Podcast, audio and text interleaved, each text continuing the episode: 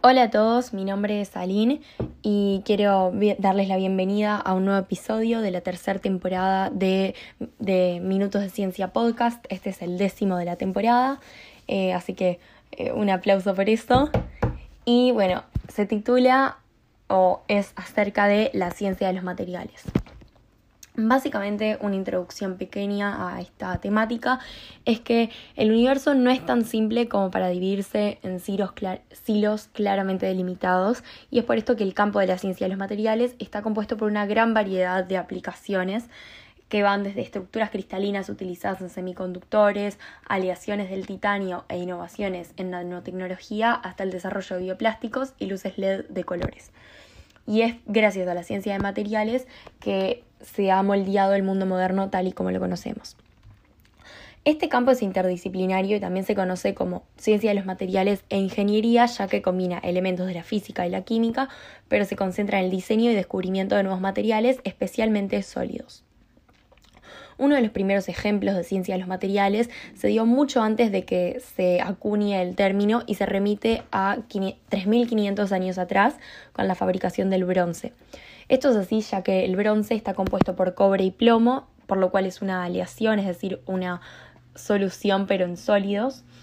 Em, y esta aleación es más fuerte que el cobre, lo cual desencadenó la edad de bronce y permitió la fabricación de mejores armas y herramientas que permitieron el avance de las civilizaciones humanas de la época.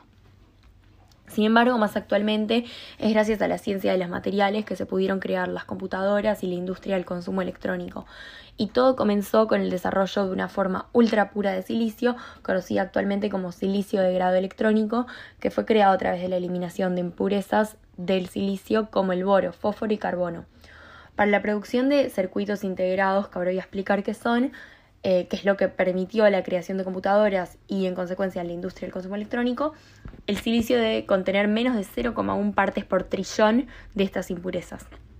Los circuitos electrónicos son básicamente los chips eh, que son estructuras pequeñas eh, con dimensiones muy pequeñas de un material semiconductor sobre las cuales se fabrican sistemas electrónicos. Ahora bien, entre el 1955 y el 1990, los retoques e innovaciones en semiconductores aumentaron la performance y disminuyeron el costo de los materiales electrónicos en un factor de un millón, que es un logro único en la historia de la tecnología humana. O sea, en un periodo de 45, perdón, de 35 años, se, se pudo innovar tanto y mejorar tanto eh, la calidad de los semiconductores que se logró disminuir el costo de su producción en en, o sea, factor de un millón, lo cual es muchísimo. Eh, Omakram Nalamasu, que es el CTO de Applied Materials, explica que para construir el smartphone de hoy en día en los 80 se necesitarían unos 110 millones de dólares, 200 kilowatts de energía y el dispositivo final mediría 14 metros. Hoy en día la infraestructura de las telecomunicaciones y sistemas depende de varios semiconductores cristalinos conductores hechos de láminas metalizadas, láminas dieléctricas, soldadores, cerámicas y polímeros transformados en sustratos sobre los que los circuitos son ensamblados, además de también necesitarse cableados de cobre u oro. El material principal de una gran cantidad de luces LED y pantallas es el nitruro de indio-galio, que es una mezcla artificial de nitruro de galio y nitruro de indio. Al ser cristalizado este material, eh, se facilita la sintonización de banda necesaria para emitir luz a través de los espectros infrarrojo, visible y ultravioleta. Los científicos que trabajan con materiales insisten en el desarrollo de materiales que posean propiedades no halladas en materiales naturales, ya que son aquellas propiedades que se escasean y se necesitan, ya que las que se pueden obtener en materiales naturales ya existen. O sea, es una cuestión de eficiencia y un ejemplo de esto es el desarrollo del grafeno, que es un material destacable por ser 200 veces más fuerte que el acero. En los últimos años se ha utilizado para desarrollar nuevos tipos de electrónicos, transistores, sensores y compuestos. Y solo para explicar, los transistores son semiconductores utilizados para entregar una señal de salida en respuesta a una señal de entrada. O sea, básicamente son como, como interfaces, por decirlo de alguna manera. A continuación voy a hablar de algunos ejemplos de aplicaciones e innovaciones tecnológicas recientes en las ciencias de los materiales. La primera son las baterías más seguras que las de litio. Como bien se sabe, las baterías de iones de litio son la fuente primaria de energía de la mayoría de los dispositivos electrónicos y vehículos hoy en día.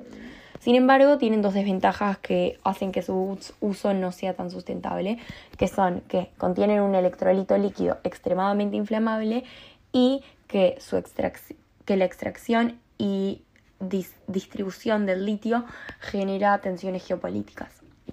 Es por esto que recientemente un grupo de investigadores en la Universidad de Génova desarrollaron un material el electrolito sólido que contiene las propiedades conductoras necesarias para las baterías y este material llamado carbohidridoborato se produce usando sodio que es más barato que el litio ya que es mucho más abundante que este.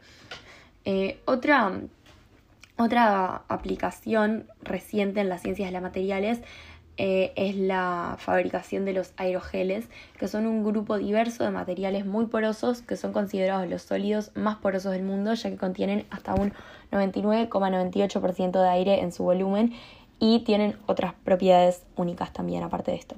Por ejemplo, son transparentes y superinsulantes, es decir, aislantes, y poseen la conductividad térmica más baja de todos los sólidos conocidos hoy en día. Son el material estructural con menor densidad jamás desarrollado y también son secos y están hechos a partir de un marco sólido de un gel que permanece luego de que se extrae la humedad del mismo.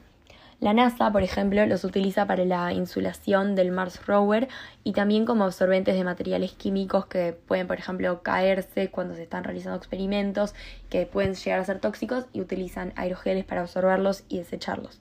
Además, también se utilizan como condensadores electrónicos que los condensadores electrónicos básicamente sirven para almacenar energía sustentando un campo eléctrico. Eh, los aerogeles son, tienen la habilidad de ser utilizados de esta manera, ya que tienen una gran área de superficie que les permite ser más pequeños que otros condensadores electrónicos. Otra aplicación eh, reciente que se encontró en las ciencias materiales eh, es en las pantallas curvas, ya que se utilizan también este tipo de materiales desarrollados en este campo para la creación de dispositivos de pantalla doblable como lo son los smartphones y laptops. Se aplica una capa de materiales especiales sobre un plástico fino para producir una especie, una, perdón, una superficie igual de dura que el vidrio, pero con la flexibilidad del plástico. Este material está diseñado para sobrepasar las dificultades asociadas a las dobleces como le pueden ser las marcas y las rajaduras. Además, mejora la, esta aplicación, mejora la resistencia al calor y otras propiedades mecánicas de los dispositivos, por lo cual hace que el dispositivo en sí eh, sea mejor. Por último ejemplo que voy a dar hoy eh, es acerca de hacer lo imposible posible, que ahora van a ver de qué se trata y básicamente eh, surge de que ingenieros del MIT aplicaron un proceso nuevo de polimerización para la producción de un material nuevo más fuerte que el acero pero más liviano que el plástico. Se cree que este material puede producirse en cantidades bastante grandes, por lo que tiene el potencial básicamente de revolucionar la industria tal y como la conocemos. Algunas de las aplicaciones de de este material podría ser en las fábricas E.ON de puentes infraestructuras, así como también de partes de autos y celulares. Este polímero tiene la habilidad de ensamblarse en láminas de tan solo dos dimensiones, que era un proceso previamente considerado por los científicos como imposible, de ahí el, el como eufemismo de hacerlo imposible posible, y por eso es que se apoda este material como el plástico imposible. Más allá de estos ejemplos, eh, que son tan solo cuatro ejemplos de, desarrollos recientes, hay ingenieros trabajando continuamente en todas partes del mundo y hay sustancias nuevas maravillosas que están siendo desarrolladas todos los días y que tienen el potencial de revolucionar la medicina, tecnología, industria y ayudar a crear un planeta más sustentable. Todo esto está sucediendo frente a nuestros ojos y debemos considerarnos privilegiados por vivir en una época en la cual esto se está dando y por poder presenciar todos estos avances tan rápidos en, nuestras vidas. Así que nada, me parece increíble para sentarse como a ponderar todo lo que se está generando en, en nuestras vidas, que nosotros podemos ver y tangibilizar y me parece muy interesante reflexionar o quizás hipotetizar sobre cómo creemos que estos nuevos inventos van a afectar el mundo como lo conocemos y si eso nos parece algo positivo o negativo. Sin más, me despido y nos vemos la semana que viene. Saludos.